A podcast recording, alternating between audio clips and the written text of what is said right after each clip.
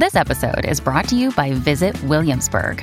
In Williamsburg, Virginia, there's never too much of a good thing. Whether you're a foodie, a golfer, a history buff, a shopaholic, an outdoor enthusiast, or a thrill seeker, you'll find what you came for here and more. So ask yourself, what is it you want?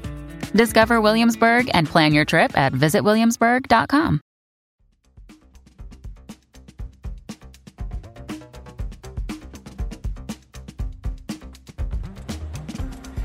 Las cinco noticias del día. A continuación te presentamos las noticias más importantes de este viernes 14 de julio del 2023.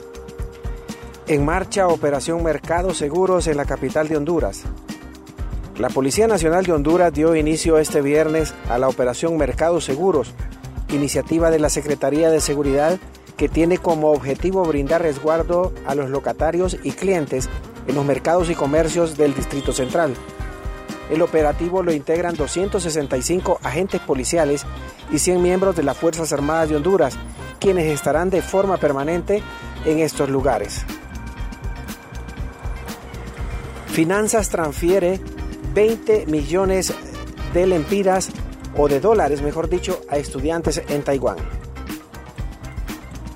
La Secretaría de Finanzas informó este día que transfirieron 20 millones de lempiras para los estudiantes becarios en Taiwán, quienes desde el mes pasado estaban sin recibir apoyo. El dinero corresponde al mes de julio y para agosto se espera que les puedan pagar lo de la matrícula en sus universidades para iniciar clases en septiembre. Los padres de familia reclamaron el pasado fin de semana porque sus hijos estaban angustiados, ya llevaban más de un mes sin el apoyo acostumbrado. Continuamos con las noticias en las cinco noticias del día trasladan a Estados Unidos a un niño hondureño que sufrió graves quemaduras por descarga eléctrica. Un niño hondureño de 14 años que hace varios días sufrió graves quemaduras en su cuerpo a causa de una descarga eléctrica fue llevado este viernes hacia los Estados Unidos en un avión ambulancia, informó una fuente médica de la Fundación eh, por la Vida del Niño Quemado, Fundaniquén. Se trata de Humberto Adalid Mejía, originario de Cucuyagua, departamento de Copán, en el occidente de Honduras, donde sufrió el, accidente, dijo a los periodistas el portavoz de Fundaniquem, Alfredo Ortiz. Xiomara Castro asiste a la cumbre CELAC en Europa y para ahondar el diálogo político. La presidenta de Honduras, Xiomara Castro, asistió a la cumbre entre la Unión Europea y la Comunidad de Estados Latinoamericanos y Caribeños CELAC, cita que en Europa buscará profundizar el diálogo político con el país centroamericano, informó este jueves AF una fuente diplomática.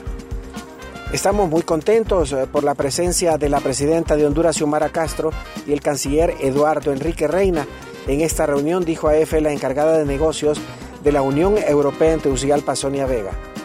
Ocho años después de la última reunión organizada en el 2015 y coincidiendo esta vez con la recién estrenada presidencia española del Consejo de la Unión Europea, los jefes de Estado y de Gobierno de la Unión Europea y de la CELAC mantendrán un encuentro de alto nivel el 17 y 18 de julio en Bruselas.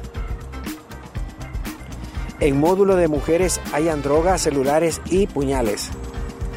Efectivos de la Policía Militar del Orden Público continuaron ayer jueves con las requisas y localizaron eh, varias caletas para esconder armas y drogas en el módulo de mujeres en el centro penitenciario de Gracias Lempira. A través de varios efectivos se atendió la información de posibles caletas en el módulo de sentenciados Hogar 3 y módulo de privadas de libertad femeninas, eh, estableció el jefe de comunicaciones de la Policía Militar del Orden Público, José Antonio Cuello. Gracias por tu atención. Las cinco noticias del día te invita a estar atento a su próximo boletín informativo.